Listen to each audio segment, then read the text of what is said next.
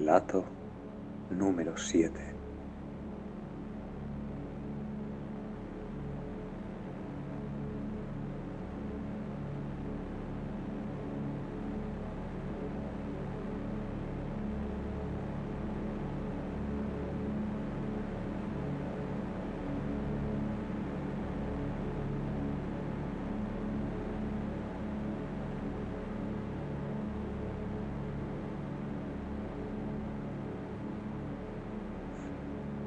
Hoy vamos a contar la historia, quizá mito, quizá leyenda, del eh, ateniense Ciprócedes de Capricia. Ciprócedes de Capricia era un medianamente reputado astrónomo ateniense, contemporáneo de Platón, que según eh, los escritos contemporáneos, él no dejó ningún escrito, un poco como Sócrates, pero sí que sus coetáneos eh, escribieron realmente fascinantes e inquietantes historias sobre él. Desde pequeño estaba fascinado con, las estrellas y el cosmos y el firmamento, sin entender muy bien lo que era, pero bueno, siempre fue en el pasado una fuente inagotable de, de, ensoñaciones, imaginaciones para nuestros antepasados. Así que él lo que quería hacer era llegar a poder explorar el espacio. El espacio que, bueno, le llamaba el espacio porque sabía que había un espacio ahí, no porque no en el sentido de en el que le llamamos nosotros espacio, que nosotros imaginamos la palabra espacio y nos imaginamos ya los planetas y los cometas y, todo el cosmos y las nubes estelares y todas esas movidas, ¿no? Pero esta ateniense no decía que había espacio de la misma manera que decía en esta habitación hay espacio. Pero claro, hacia arriba había muchísimo más espacio que en su habitación. Y eso es lo que quería explorar. Entonces, eh, diseñó, cuando ya tenía 23 años, empezó a diseñar una especie de nave espacial. Una nave espacial primitiva. Para él no era una nave espacial, él le llamaba Cicronos. Cicronos es la palabra griega para designar eh, al vientre materno. Pues básicamente así, es como no, voy a decir homenaje a Gravity, porque en Gravity la escena está en la que se pone como una como en posición fetal, fue 2500 años más tarde. Pero sí, si has visto Gravity es como la, como la cápsula esa. Hizo una especie de cápsula esa con, los materiales de la época, yeso y granito mayormente. Y después, eh, para, como método de propulsión, lanzó una roca de 700.000 kilos desde una colina contra un trampolín también primitivo, no era un trampolín, era tipo una... como los columpios estos en los que pones peso en un lado y peso en el otro y sube. Bueno, por eso, que tiró una piedra sobre uno de esos y, se lanzó el mismo al espacio. Bueno, eso es lo que dice la leyenda. Probablemente nada de esto ocurrió, que eh, tenemos que recordarlo. Pero bueno, según la leyenda, él entró en esa especie de cápsula que estaba bendecida por los, eh, por los dioses de la época Hubo un montón de ofrendas de toda la ciudad ateniense porque fue un grandísimo acontecimiento. O sea, aunque no estaban muy convencidos de que él realmente pudiera volver eh, del espacio o de lo que sea que él fuera a ir, pero bueno, era un acontecimiento bastante interesante ver a un, hombre reventarse contra el suelo en una bola de yeso, ¿no? Así que reunió a casi todo Atenas alrededor de, las colinas de la montaña donde, donde se lanzó al espacio. Bueno, pues Ciprocedes de Capricia una mañana le dijo a su compañero que soltase la piedra a la colina. Inmediatamente ascendió más de 145 kilómetros, a una velocidad de unos 480 kilómetros por hora. Las eh, fuerzas G desmayaron al pobre Ciprócedes y lo despertaron a las 75.000 horas. 75.000 horas creo que son demasiadas horas. Creo que no tengo el dato correcto, voy a mirarlo. Claro, ya. 75 minutos. 75 horas no, tenía. 75.000 horas no tenía ninguna relevancia porque hubiera muerto de inanición. 75 minutos después, el, tío se despertó, miró por eh, su ventanuco y dijo: Bueno, por lo menos aquí puedo seguir viendo que hay espacio, cada vez hay más espacio. No sé qué estoy viendo. Esto es un negror infinito. Veo aquí la esfera terrestre que curiosamente es una esfera. Él no lo sabía en aquel momento. Había una teoría ateniense que decía que la Tierra tenía forma de, como de como de granada, como el interior de una granada, así como granulado. No era, realmente una esfera, era una, especie de, de, granulación, de, de, superficie granulada sin fin. Entonces se sorprendió y dijo, coño, mira, la mira la esferitud. Bueno, el caso es que siguió explorando el espacio durante cuatro semanas. Cuatro semanas era todo el tiempo que le duraron los recursos que tenía. Esos son los... Eh, estoy estudiando la información, los datos que los contemporáneos, eh, digamos, más eh, biógrafos más serios dieron sobre él. Pero lo que podemos imaginar que pasó es que a él lo lanzaron al aire, cayó lejos del radio de visión de los atenienses y evidentemente murió. Pero bueno, la leyenda es un poco más, un poco más bella, ¿no? Él empezó eh, según la leyenda, al cabo de 73 horas descubrió una nave de alienígena. Bueno, no necesariamente alienígena, no sabemos si era alienígena o no, porque podría ser tranquilamente otro ateniense, un tío de, Roma o yo qué sé, pues otro explorador espacial. Y bueno, lo acogieron dentro de su nave, lo recibieron con, claramente era una sociedad más avanzada, probablemente, quién sabe, quizás habitantes de, la extinta Atlántida, ¿no? De la hundida Atlántida. Lo acogieron en su nave, ¿no? Ciprocedes estaba fascinado. Había por fin, eh, bueno, fascinado y bastante enfadado, porque lo que quería era explorar el espacio y ya otra vez estaba dentro de metido de un, de un cubículo, ¿no? O sea, al principio la verdad no le hizo ni puta gracia. Pero aún así estaba impresionado por la magnitud del evento, ¿no? O sea, lo último que se esperaba es que una, gigantesca nave, que él no le llamaba nave, él veía pues una estructura como un, como un edificio enorme, flotante. Ni, siquiera flotante porque ya llevaba un tiempo que ya no sabía dónde estaba el arriba y el abajo. pues bueno, era un poco como cuando te meten en, el agua a 40 o 50 metros que ya no sabes dónde está y el abajo.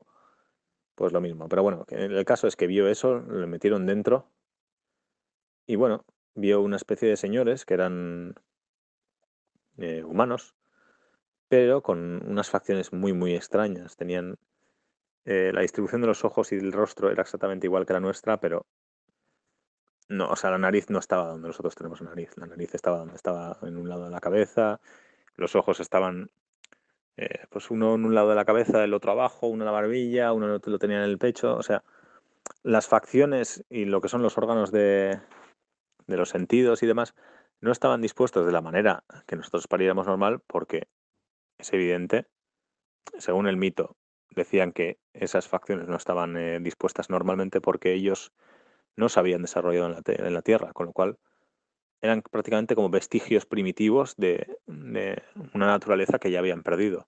Ellos no necesitaban necesariamente que los ojos estuvieran los dos puestos así mirando al frente para detectar depredadores, la nariz debajo de la esta o, o la boca aquí. O sea, podrían tener la boca donde quisieran, ya no vivían en la Tierra. O sea, se habían adaptado, o sea, en lugar de hacer como nosotros, que adaptamos los instrumentos a nuestro cuerpo, ellos ya habían eh, trascendido eso y ya tenían el cuerpo adaptado a sus herramientas. Con lo cual, según los hábitos de cada familia, porque se ve que era una especie de... Tenían un sistema de como de castas, no de castas, pero como de estirpes o familias. Había... Era una nave espacial que parece ser que llevaba a la deriva cientos de miles de años y había habido una endogamia pues brutalísima, ¿no? Entonces, pues había la familia del ojo en el pecho, la familia del brazo en el culo, la familia de los ocho pies, la familia de, círculos en vez de brazos, porque ya, a ver, no, ya he dicho que tenían miembros eh, como los nuestros, pero realmente había de todo. Había también eh, modificaciones corporales, había un poco de transhumanismo también. Transhumanismo absurdo, porque eran avanzados tecnológicamente, pero no tanto como para crear piezas eh, mecánicas que se pudieran sustituir bien a, un, miembro humano. Eran transhumanistas en el mismo sentido que el pirata patapalo era transhumanista. Pues sí, pues tenía una pata de palo, pero una pata de carne como tenemos nosotros es mejor. Bueno, pues eh, según la leyenda, la nave era eh, estaba cubierta, las paredes eran como de rubí y de amatista, pero la textura de, la pisada sobre ese rubí y sobre esa amatista La iluminación venía como de, dentro de las paredes.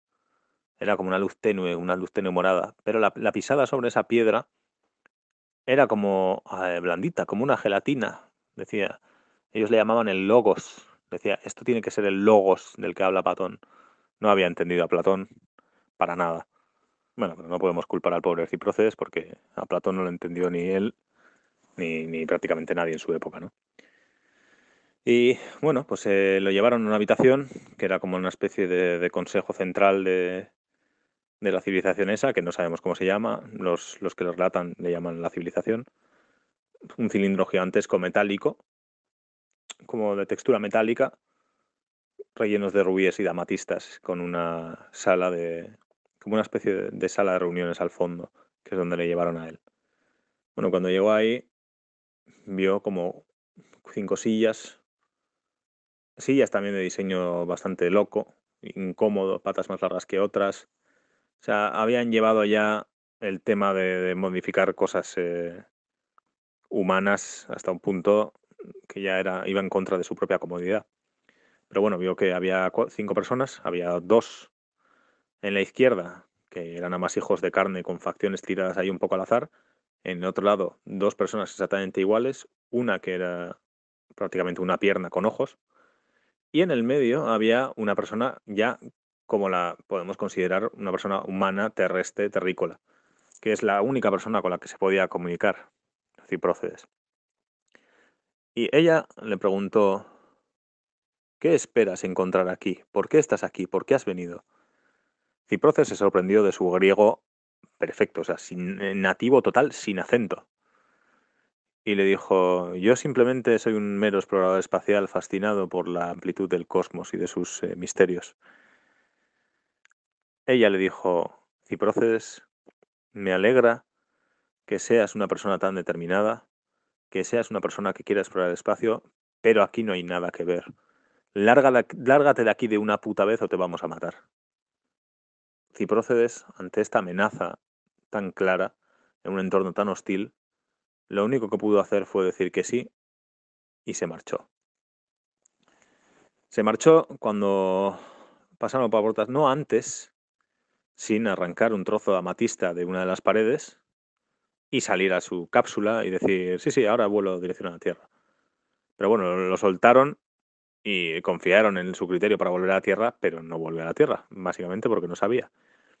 Ese trozo de amatista que se cogió en el, en el brazo Resultó ser un material eh, que usaban los, los habitantes de esa nave para poder propulsarse por el espacio, para guiarse, para alimentarse, básicamente para reproducirse. Era un, una especie de materia primordial para realizar cualquier tipo de actividad eh, de esa civilización. Ciproces ya llevaba mucho tiempo prácticamente comiendo lo mismo en el espacio y le dio un bocado.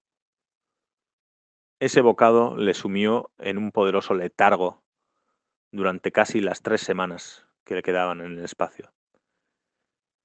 Despertó y se encontró enfrente de una estrella hipermasiva a punto de explotar. Se miró a su propio cuerpo y su cuerpo ya no era su cuerpo. En lugar de su cuerpo tenía eh, una poderosa luz, un poderoso eh, como un amasijo de, reacciones eléctricas y químicas. Él podía eh, ver su cuerpo más allá de la carne, simplemente como, como un, mecanismo, como, como un autómata, como una reacción en cadena de diversos sucesos subatómicos y atómicos. Él podía ver la, su realidad elemental en ese momento. Él había trascendido la propia humanidad.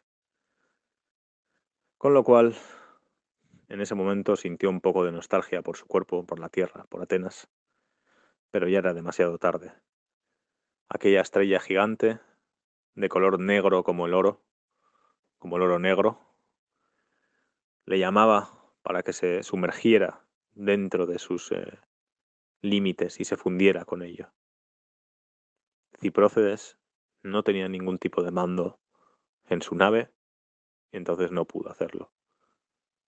Voló a deriva durante tres semanas más y murió. Es importante la historia de Ciprócedes porque, a pesar de ser un mito griego trágico, como podemos ver, de cómo un hombre tenía una ambición desmedida por explorar el espacio y descubrir sus misterios, sí exploró el espacio, parte de él, porque no daba abasto para tanto.